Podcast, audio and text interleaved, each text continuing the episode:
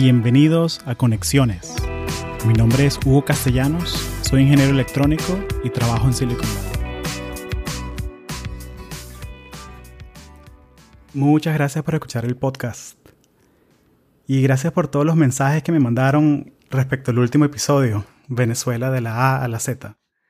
Quería hacer un episodio diferente y la verdad nos divertimos mucho con Andrea grabando y recordando todas esas cosas venezolanas, toda esa idiosincrasia. Eh, mis disculpas a los que nos escuchan que no son venezolanos. Eh, bueno, espero que hayan aprendido un poco acerca de nuestra cultura y cómo es eh, y cómo fue crecer en Venezuela en esa época. Partiendo de ese tema, quiero también dedicar estos próximos dos, tres capítulos a lo que está pasando en Venezuela y cómo está actuando la diáspora de venezolanos regados por el mundo. Así que en este capítulo conversé con Rafael Chacón y Marcos Ciarroqui. Los dos son profesionales aquí en California, en el área de la Bahía, y comenzaron Code for Venezuela, junto con una red de venezolanos profesionales en tech. Y en este capítulo nos comentaron cómo comenzó el grupo, qué quieren lograr y nos hablaron sobre el hackathon que están armando que va a pasar del 12 al 14 de abril en San Francisco, en el headquarters de Airbnb. Si se quieren inscribir, en las notas del show pueden meterse y hacer parte del evento. Pueden participar también remotamente, así que no dejen que eso los frene. Y si quieren ayudar a la, a la causa, a, este movimiento que está comenzando este grupo de, de, muchachos, de profesionales, pueden también donar al GoFundMe que tenemos en las notas del show. Antes de comenzar el episodio, quiero darles las gracias por todos los que comentaron, todos los que dejaron mensajes, todos los que me mandaron emails, WhatsApp, comentaron en Instagram. La verdad aprecio mucho saber que hay gente escuchando esto y hay gente que le está sacando valor a el podcast. Si nos quieren ayudar a crecer, pueden dejarnos una reseña en iTunes. También me puedes mandar un mensaje con tus pensamientos, tus preguntas, qué te pareció el show a conexionespodcast.gmail.com y también puedes llenar una pequeña encuesta que tenemos en las notas del show para aprender más sobre ti y qué clase de contenido te gusta para el podcast. Sin más, Code for Venezuela. Muchas gracias.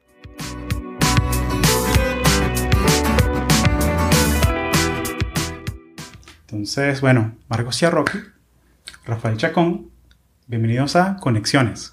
Bienvenido de vuelta, bienvenido por primera vez, Marcos. Muchas gracias, Hugo. Gracias, Hugo. Bueno, muchas gracias por arreglarnos un sábado en la mañana en San Francisco.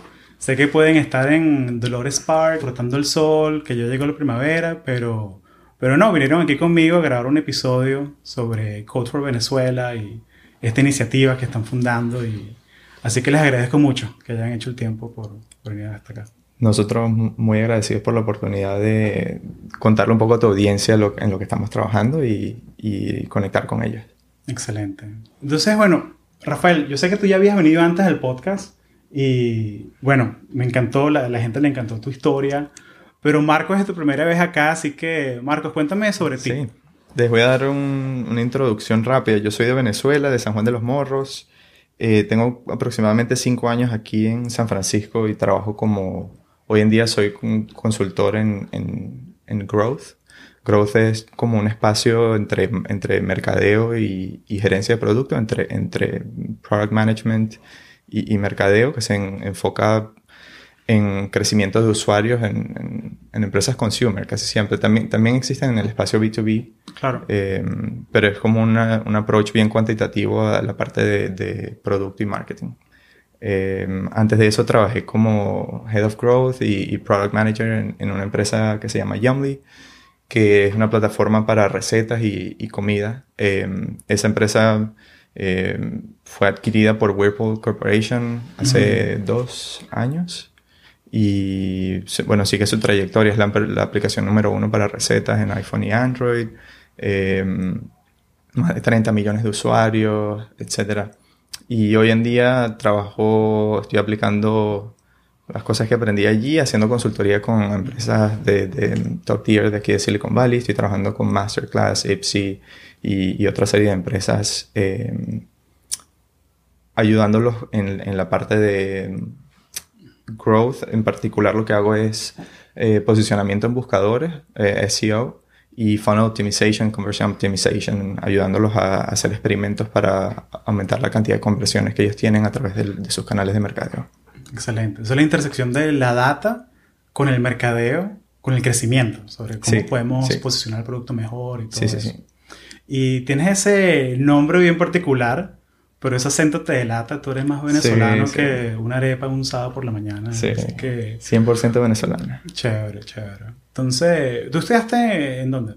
Yo estudié en la Universidad Simón Bolívar, en, en Venezuela. Igual que Rafael. Igual que Rafael, yo estudié ingeniería electrónica y luego hice un programa de doble titulación con el Politécnico de Torino en, en Ingeniería de Redes y computer, computer, Networks. Em, pero nunca me dediqué a la ingeniería per se.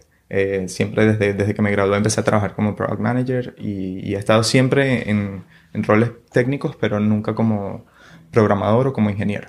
Claro.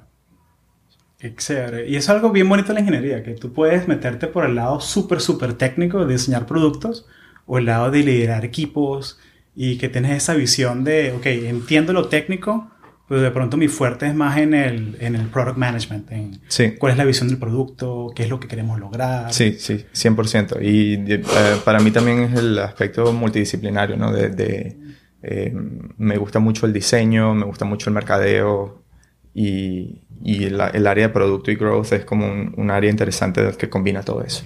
Excelente, excelente. Y esto, hablando de management y todos estos temas, esto es una buena manera, un buen trampolín para saltar a Code for Venezuela.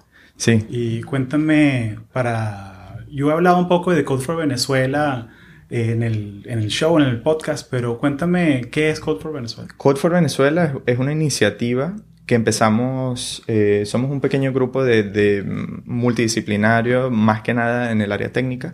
y, y, hoy por hoy estamos, el, el, grupo core está aquí en el área de la Bahía, con la idea de cómo contribuir de regreso a Venezuela.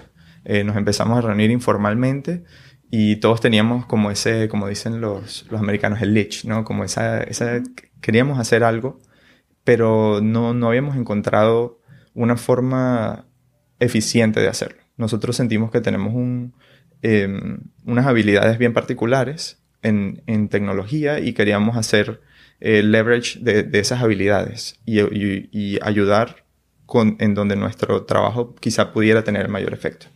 Entonces empezamos esta organización que la meta principal es organizar todo el, todo el talento de esa, de esa gente que se fue de Venezuela. Alguna gente lo llama eh, eh, diáspora, pero en realidad hay diferentes tipos de inmigración, hay gente desplazada, hay gente que se ha ido por oportunidades, simplemente porque Silicon Valley tiene una atracción muy fuerte, eh, pero hay muchísimos venezolanos que están regados por todo el mundo, muchos de nosotros con habilidades excepcionales en, en, diferentes áreas de tecnología y que quieren ayudar. Pero no hay una estructura que, que, nos haya permitido eso. Entonces la meta de, de Code for Venezuela es, bueno, cómo, organizamos todo ese capital humano y revertimos la fuga de talentos, ¿no? Porque al, fin y al cabo en, Venezuela hubo una fuga de talento y nosotros queremos que independientemente de si se regresan o no, canalizar eso de, regreso hacia el país. Y, algo bien interesante porque yo, yo he visto esta tendencia de que hay tanta gente que, latinoamericanos, venezolanos, de todos lados, que trabajamos para estas grandes compañías en Silicon Valley y agarramos habilidades habilidades de todo tipo, de programación, de liderazgo, y las usamos en las compañías para generar valor, para hacer dinero, últimamente. Entonces me parece muy bello que están agarrando esas habilidades que ya han desarrollado en esta iniciativa que es para ayudar a la, a la diáspora, a la gente que, que, ha emigrado de Venezuela. sí. Excelente. Cuéntame un poquito de qué es lo que quieren lograr con Code for Venezuela? Como, ¿Cuáles son los pilares, los enfoques que, que quieren? Sí, en, en general, quizá, y, y, la mejor forma que yo, que yo lo he modelado en mi mente es cómo podemos mejorar el, lo que existe en tecnología en el país y cómo podemos usar tecnología para resolver problemas. So, esas dos áreas, ¿no? Ese es nuestro fuerte uh -huh. como, como technologists. Claro. Eh, queremos operar como, un, como una startup, ser agile, ser data driven, pero sobre todo estar conectados a, la, a las necesidades del país. Basado en eso, hay, hubo dos áreas en particular que nos parecieron bien interesantes y en donde creemos que podemos tener un impacto en, en el corto y mediano plazo. Una de ellas es el, el desarrollo de talento, ayudar a desarrollar el talento allá bien sea para, como tú decías, canalizar ese, ese entrenamiento que se nos ha dado a, en todo el mundo y canalizar algunos de esos conocimientos a gente que está, que está en el país. La segunda área es el desarrollo del ecosistema de emprendimiento. Eh, es impresionante como hoy por hoy en, en Venezuela todavía hay gente que está haciendo proyectos bien interesantes, pero quizás las condiciones no son las mejores uh -huh. y nosotros queremos ver cómo podemos usar uh, algunos de los frameworks y de la forma de operar de aquí de, de, Silicon Valley y de los diferentes hubs de tecnología a nivel mundial y llevar eso a Venezuela. Sí, y es una conversación que, que van a escuchar aquí en el podcast porque hablé, hablé con Gabriel Golser, presidente de sí. Alum USB, y lo conversamos hace, y van a escuchar el episodio y va a salir bien pronto también, y conversamos sobre esa dualidad que tiene Venezuela, que es que eh, el pregrado y eh, la especialización, el posgrado, para él le costó todo 200 dólares. Uh -huh. Toda la carrera, sí. todo eso, o sea, como que los milagros, la magia que tú puedes hacer allá con 100, 200 dólares.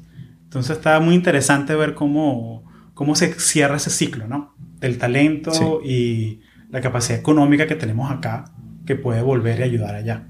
Sí. Y yo creo que otra cosa importante con respecto a lo que nosotros queremos lograr, que de hecho es una idea que se la estoy robando a Marcos y que no, no la mencionó, es crear como una pirámide de Maslow en torno a los problemas que hay, ¿no? Uh -huh. Y ver dónde, o sea, cómo tecnología puede ayudar en esos distintos claro. partes de la pirámide. Porque yo creo que Cuéntame una... sobre la pirámide de... Porque yo ah, sé lo para, que es, pero, pero cuéntame, ajá. cuéntame sobre... Eh, le va a pasar la, la palabra a Marcos no, para que la defina. Eh, sí, la, la, pirámide más lo define como la, las necesidades del, del ser humano, uh -huh. ¿no? Y empieza con necesidades básicas como alimentación y va creo que hasta self-realization, ¿no? O algo uh -huh. así, ¿no? Eh, uno de los retos que, que, tenemos, que es bien fuerte, es que muchos de nosotros hemos estado fuera del país y estamos desconectados de la realidad. Entonces sí. nos dicen, bueno, ¿cómo... Ahí me cuento durísimo, levanto la mano ¿cómo, dos veces. Porque... ¿Cómo, mira, eh, cómo nosotros vamos a, a, apoyar desde aquí en una forma que sea de verdad efectiva? Tangible. Y, y también además la realidad del país ha cambiado tanto en los últimos seis meses que es difícil tener una estructura clara de cuáles son los objetivos cuando las cosas están cambiando tan rápido, uh -huh. ¿no? Y entonces como que la idea es usar eso como framework también, ¿no? Uh -huh. eh, para guiar en dónde podemos tener impacto. Porque las mentorías es un, eh, o sea, un área en donde yo creo que es muy interesante y hay mucho que desarrollar, o sea, en el desarrollo de talentos, eh, de distintos ángulos que se puede atacar eso. Uh -huh. Pero si tú lo piensas, puede ser un problema que quizás esté muy alto nivel para las cosas que están sucediendo en este momento en el país. Claro. Y yo creo que una cosa que es importante comunicar es que no se trata de esta cosa en específico que está haciendo Ecofor Venezuela en este momento, sino es la estructura para ir identificando problemas y ver cómo podemos ir proveyendo soluciones cuando tengamos claro esos problemas. Okay. ¿no? Y, y algo, algo de eso tenemos en el, vamos a hablar dentro de poco con los hackathon, pero eh, sí, que, creo que ahora estamos... Eh, quizá empezamos un poco alto y estamos tratando de, de bajar en la jerarquía y, y, asegurarnos que tenemos un impacto en, en, esa base, ¿no? Y tener como un portafolio de, de proyectos y programas mm. que ataquen diferentes áreas del, de las necesidades que tienen que, que, hay en Venezuela. Excelente, excelente. Una metodología que se pueda escalar uh -huh. y, y, es el, la mentalidad Silicon Valley, la mentalidad de el producto piloto, del, del MVP. O sea, sí. lanzas el primer producto y mides los resultados y lo mejorarás en la segunda versión. Uh -huh. Exacto. Excelente. Pero me encantaría saber un poco más de quiénes son los que están haciendo esto aquí en, en, en, San Francisco. O sea, cómo fue que les picó esta idea y la lanzaron. O sea, cómo, cómo fue que comenzó esto. ¿Quién está haciendo esto? O sea, están ustedes dos aquí, pero o sea, que hay sí, mucha más gente sí, trabajando sí. duro haciendo esto. Eh, sí, somos un grupo de aproximadamente, somos 8 o 10 personas que estamos como desde la fase inicial del proyecto trabajando en, en, las, en las, dos iniciativas que tenemos hoy, hoy, por hoy, que son eventos para construir comunidad y, y tenemos un programa de mentorías. Esas son las dos cosas que empezamos en, en los últimos dos o tres meses. Te, te, te, voy a dar una serie de nombres. Uh -huh. eh, quizá podemos, lo, lo, van a poder ver en la página del equipo, pero estamos, eh, estoy yo, está Rafael, eh, está Jesús Chubeto Bolívar, eh, también venezolano de Valencia, está Gustavo Torres, José Montes de Oca, eh, está Lumen, claro. Bigot, está Joana Figueira, y estamos, de verdad que, no, ese es como digamos, un grupo inmediato y directo de, uh -huh. de personas, pero ha habido una recepción muy buena claro. de todas, de muchos venezolanos en diferentes partes de, del área de la bahía y afuera. Eh, el reto que tenemos ahora es cómo, cómo nos organizamos, ¿no? Cómo empezamos a organizar la gente. Tenemos, eh, en el programa de mentorías, tenemos más de 30 mentores registrados eh, que les gustaría desde, desde aquí, desde diferentes partes de Estados Unidos, hacer mentorship, por ejemplo, de programadores que están en Venezuela o hacer mentorship de emprendedores que están en diferentes partes de Venezuela uh -huh. haciendo proyectos interesantes de impacto social o proyectos de, de emprendimiento eh, puro y duro en Venezuela bajo las condiciones en las que ellos están. Eh, claro, y una cosa bien interesante de, de, ese equipo que me considero muy afortunado que los conozco a todos y somos amigos y nos vemos en los mismos eventos y todo, pero cuando hice una lista de nombres, algo que me, para darle un poquito de contexto a la audiencia también, a, a, ti que estás escuchando el podcast, esos nombres, ahí hay gente que son ex de Google, de Slack, de Airbnb, Wells Fargo, eh, par de startups que han sido adquiridos. O sea, va gente que viene con esa madera de experiencia de Silicon Valley. O sea, gente que ha entregado proyectos escalables. O sea, viene una experiencia súper fuerte. Y yo creo que es la experiencia ideal para, para esta clase de iniciativa. Sí, y, y, creo que eso también se ata un poco de. Lo, lo escuchaba en el podcast tuyo con. Eh, en el último que escuché, donde hablaban de imposter syndrome. Uh -huh. y, y, que quizá en Venezuela, sobre el todo. Del impostor. Uh -huh. El síndrome del impostor. Eh, nosotros somos personas normales, simplemente claro. hubo unas condiciones, hubo una, una, cierta, una serie de cosas que nos ayudaron y por eso el, uh -huh. el programa de mentorías creo que será clave para como que ayudar a desarrollar todo ese talento eh, en Venezuela y, y, y, como que fortalecer nuestra posición en cuanto a tecnología en el mundo. ¿Cómo le sacamos provecho al hecho de que, bueno, tuvimos la oportunidad, un grupo grande de venezolanos? Yo te, te comentaba hace poco que creo que hay por lo menos 2.000 o 3.000 venezolanos solo trabajando en el Bay Area que estudiaron en universidades venezolanas. ¿Cómo, cómo, cómo le damos vuelta a esa fuga de talento y lo canalizamos de nuevo ahora con un lado positivo, con experiencia internacional en estas empresas grandes claro. eh, y lo llevamos de nuevo al país. Excelente. Hablemos del hackathon. Seguro. Eh, un, uno de nuestros proyectos iniciales es un hackathon o, o, o, una jornada, un fin de semana de, de, de, de código. echar código, exacto. Sí. Eh, el objetivo, el, el hackathon es, es, un proyecto bien interesante. El objetivo principal es crear comunidad y, y, seguir buscando a esta gente que está interesada en ayudar, que quiere colaborar y que les hace falta una estructura ¿no? para hacerlo. Y esto pueden ser venezolanos o pueden ser simplemente gente que esté interesada. Hay hijos de venezolanos, hay americanos, claro. otros latinos. Eh, hay muchísima gente que está interesada en ayudar y, y, queremos crear como una plataforma para eso. Y la otra diferencia de este hackathon con respecto a un hackathon tradicional mm. es que los hackatones tienen, tienen un problema. Muchos de ellos son for profit y a veces la gente hace proyectos que mueren, el, con, termina el hackathon y termina y, el proyecto. Y, y, se acaba, exacto. O sea, que el hackathon es que se meten 20, 30 personas en una oficina y del viernes en la noche hasta el domingo en la tarde haciendo código, creando producto, sí. hacen las entregas de los premios, quien se ganaste 10 mil dólares, 5 mil dólares, lo que sea, agarras tu cheque y te vas. Y el proyecto se acaba allí. Y hasta ahí llega. Y se queda el GitHub con el código uh -huh. ahí y no se hace más nada. Eh, lo que estamos tratando de hacer diferente de eso es, eh, dijimos, ¿cómo, ¿cómo podemos hacer para que los proyectos tengan continuidad y que haya un impacto de verdad? Y nos dimos cuenta que, bueno, hay dos, dos cosas que se pueden hacer. Una es reducir el tamaño de los proyectos, hacer cosas que sean contenidas, que se pueden hacer durante un fin de semana.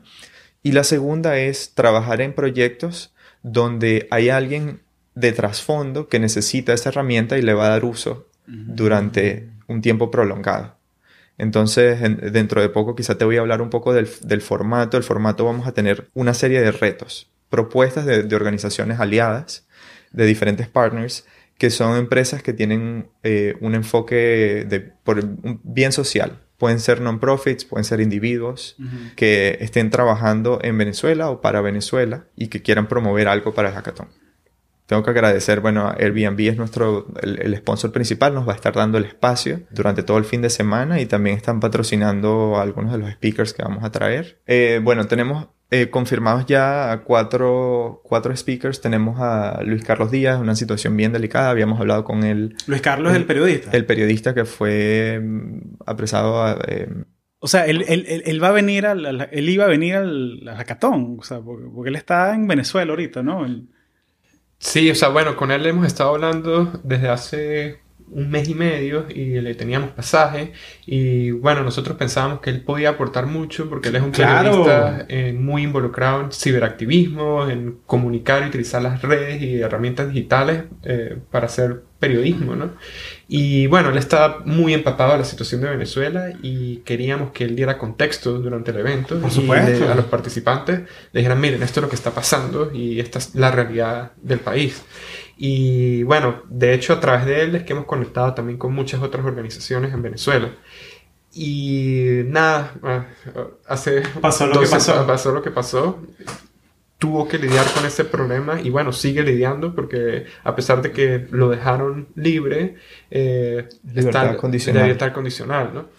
Y eh, bueno, pero Skype eh, se podrá por Skype o peor de los casos, remotos, pero bueno, nos encantaría que, él tuviera chance de poder venir. Estamos tratando de hacer todo lo posible para que eso suceda, pero obviamente se escapa de nuestras manos y muestra un poco el tipo de retos contra los que nos estamos enfrentando, ¿no? Que estamos tratando de traer a alguien haciendo un esfuerzo muy grande para que más gente pueda entender el contexto de lo que está sucediendo en el país y a esa persona la mete presa, ¿no? Es duro. Es durísimo, durísimo. Otro, otro de los speakers también hablando de, contexto fuerte, eh, que es una historia interesantísima, es el doctor Julio Castro, que también ha sido un, un, reto coordinar cómo traerlo. Él, él fue...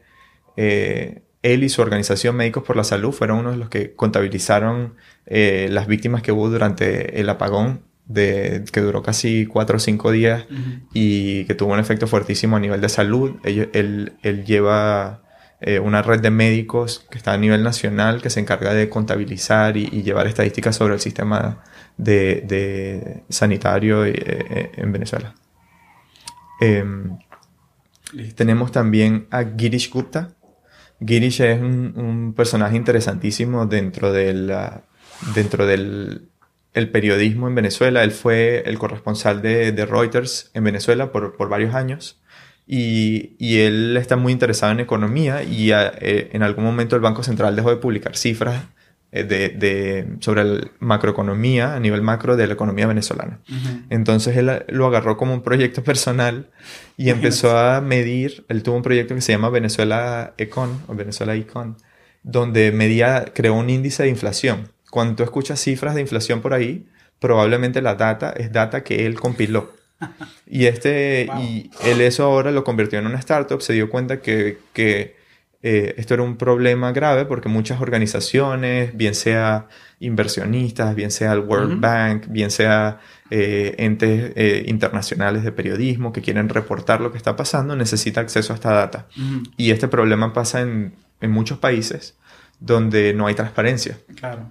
Y entonces él, lo ha tomado como que, bueno, uno de sus objetivos, cuantificar con, y, crear indicadores a nivel macroeconómico para varios países. Y entonces él nos va a estar proveyendo data eh, a nivel macroeconómico para que los participantes puedan usarla para hacer análisis de datos o, o proyectos a nivel de, economía. Excelente. Son problemas de data science reales. O sea, no son datasets inventados o datasets así medio relevantes, como que la migración de los pájaros en California. No, no, no. Esto es la data de cuántas camas hay disponibles en el país. Sí. Excelente. Otra rama de, de challenges que estamos teniendo es como que soluciones con sistemas que, por ejemplo, una organización necesite para operar en su día a día.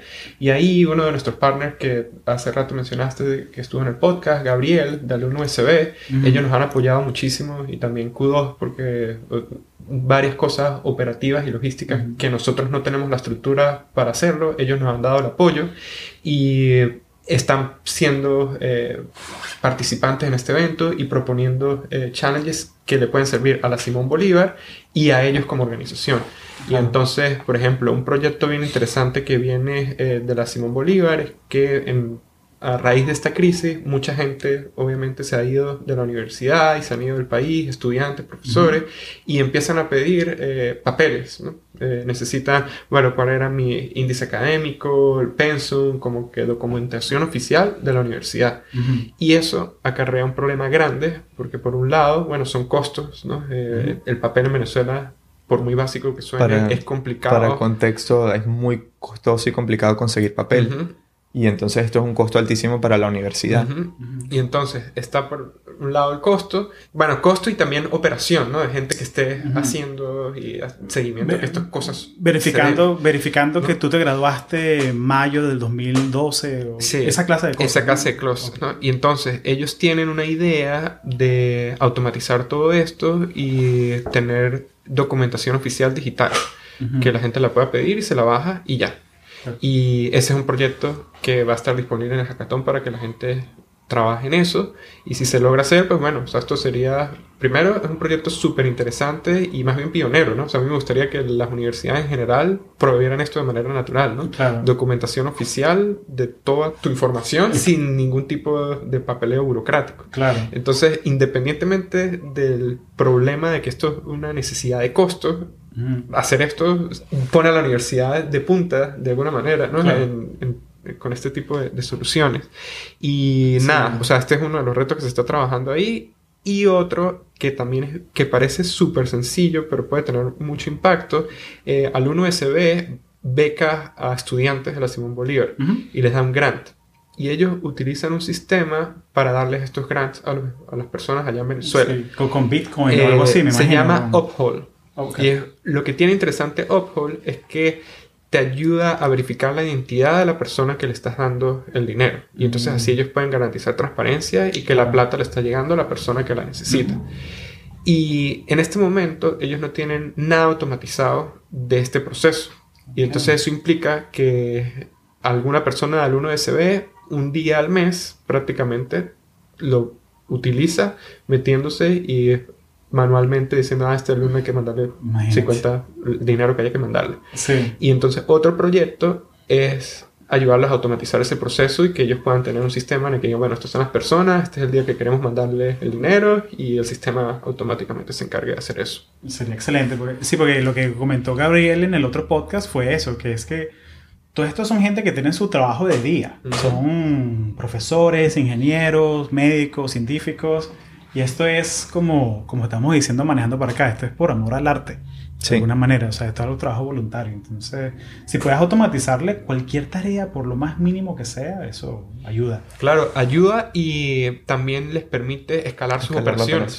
Este es un, eh, y es un proyecto interesantísimo. Quiero darle como un poquito más de, dale, dale. de contexto allí. Esto es Hay estudiantes en Venezuela que están dejando de estudiar porque le faltan algo tan pequeño como 5 o 10 dólares al mes simplemente para poder movilizarse hacia la universidad, para conseguir los insumos, los libros que ellos necesitan. Entonces, este programa de becas de verdad que tiene mucho impacto. Hay donaciones, se puede, se puede donar, puedes básicamente apoyar a estudiantes que tú quieras a través de la página de alumnoseb.org y y me imagino que, que lo escucharán más en el, en el podcast con, con, Gabriel. Sí, no, es, impresionante porque me trajeron de Venezuela cuando yo tenía, yo era un muchacho, yo tenía 12 años.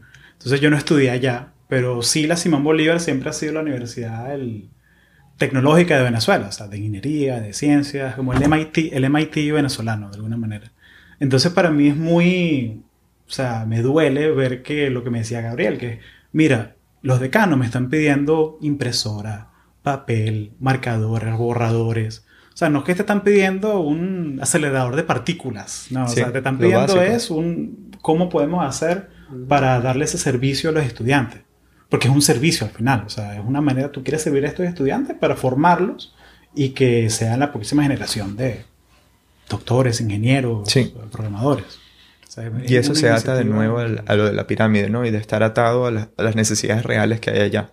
Que nada hacemos promoviendo algo desde aquí que no esté conectado con lo que la gente está eh, sufriendo y, pasando allá. Otro reto que quería eh, eh, comentar que me parece muy interesante, tenemos un partner que está por anunciar, pero puedo comentar un poquito el reto y, y esto se ata mucho a nuestra misión que es de conectar a todos los venezolanos que están regados por el mundo. Tenemos un, partner que potencialmente le gustaría patrocinar eh, programas de educación para gente que haya sido desplazada, venezolanos desplazados que estén en, diferentes partes del mundo. El reto que ellos tienen es que no saben dónde están, no sabemos dónde están, mm. cuántos venezolanos hay en qué países, de en qué universidades estudiaron.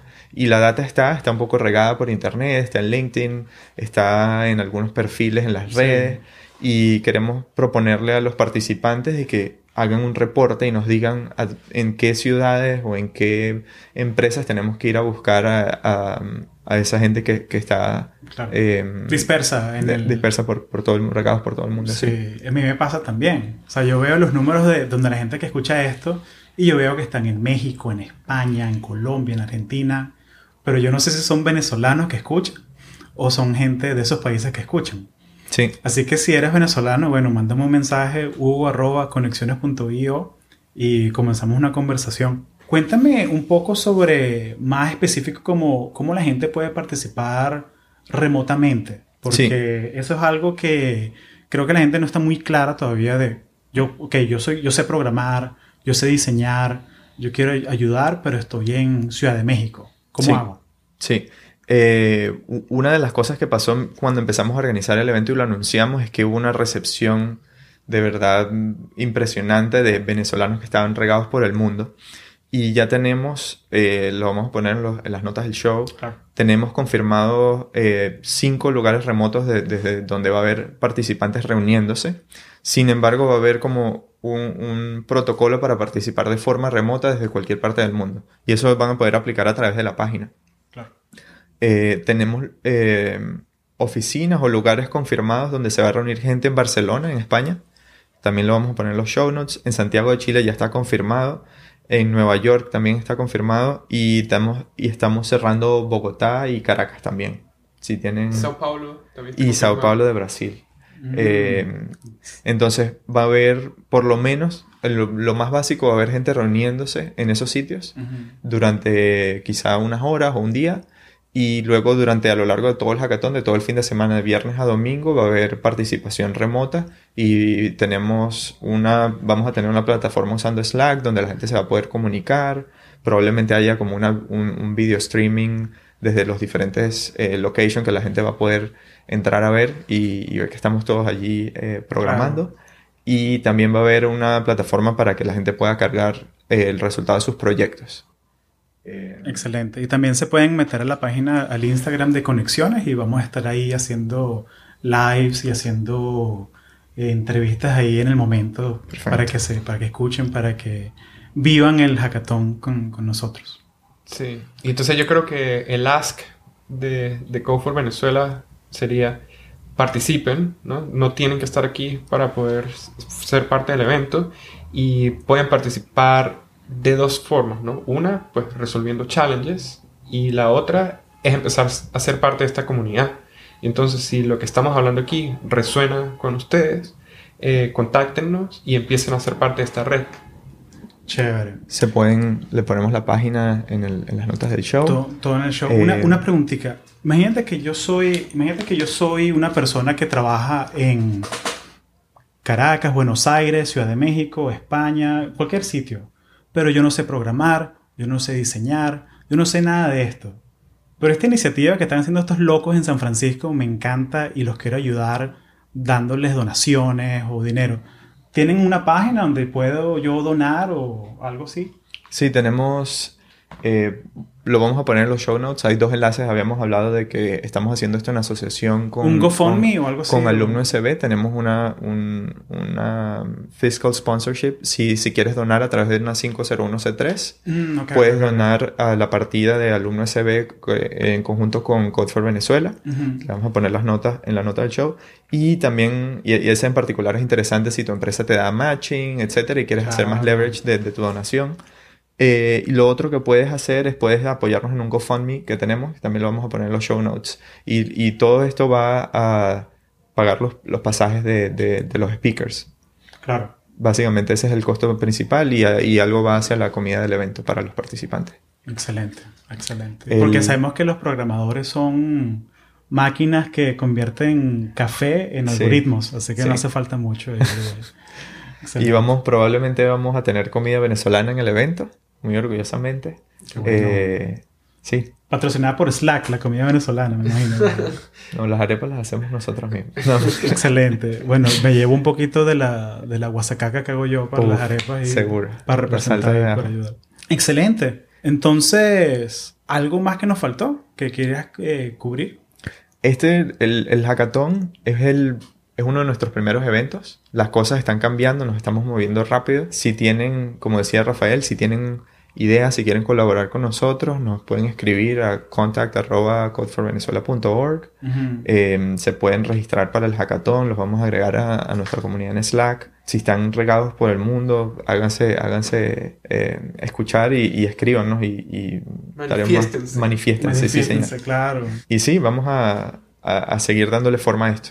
Eh, en lo más básico tenemos el programa de mentorías. Probablemente del hackathon salgan varios proyectos en los que queramos seguir trabajando activamente. Eh, creo que eso es todo por ahora. Por ahora. Sé que esto es una, esto es una pregunta un poquito cargada, pero sé que ahorita el enfoque es en hacer este evento y que salga excelente y que todo el mundo se vaya a ese evento con, con algo tangible, la experiencia, la solución, el sistema que hayan diseñado, pero ¿qué, ¿cómo defines tú el éxito de Code for Venezuela el resto del año? O sea, ¿quieren hacer más eventos? ¿Es hacer este evento y veamos? ¿Cómo, ¿Cómo defines eso? ¿Cómo funciona eso en tu mente? Esa es una buena pregunta. Creo que no tenemos todas las respuestas, pero a nivel básico, volver a las misiones, a la misión de, de la iniciativa, del grupo, y a eso de lo que hablamos de la, de la pirámide, de qué es lo que necesita el país y cómo organizamos la gente de la forma más efectiva. En realidad no estamos atados a un proyecto, programa específico de los que estamos haciendo. Queremos, vamos a seguir probando diferentes cosas y viendo qué funciona. Em, sí. Excelente. Yo creo que, o sea, bueno, el éxito se empezaría a medir en tener proyectos que tengan impacto. Importante llevarse el, mensaje que el hackathon es una iniciativa. Claro. Y ese no es, es un medio, no un fin de Code for Venezuela. Es un data point. Espero que tengamos muchos data points en lo que viene de año y los próximos años. Y exacto, y bueno, nosotros estamos comprometidos a que eso sea así, ¿no? Estamos muy entusiasmados y eh, van a venir cosas después del hackathon con seguridad. Cuenten con eso. Excelente, excelente. Bueno, muchísimas gracias por unirse a Conexiones. Tenemos toda la información en los show notes, donde pueden donar, donde pueden registrarse al hackathon. Y el hackathon va a ser del 12 al 14 de abril. Así que regístrense. Márquenlo en el calendario. Síganos en redes sociales, en Instagram, en Twitter. Y bueno, estamos aquí apoyando, así que a la orden por aquí. Muchas gracias, Hugo. Gracias, Hugo.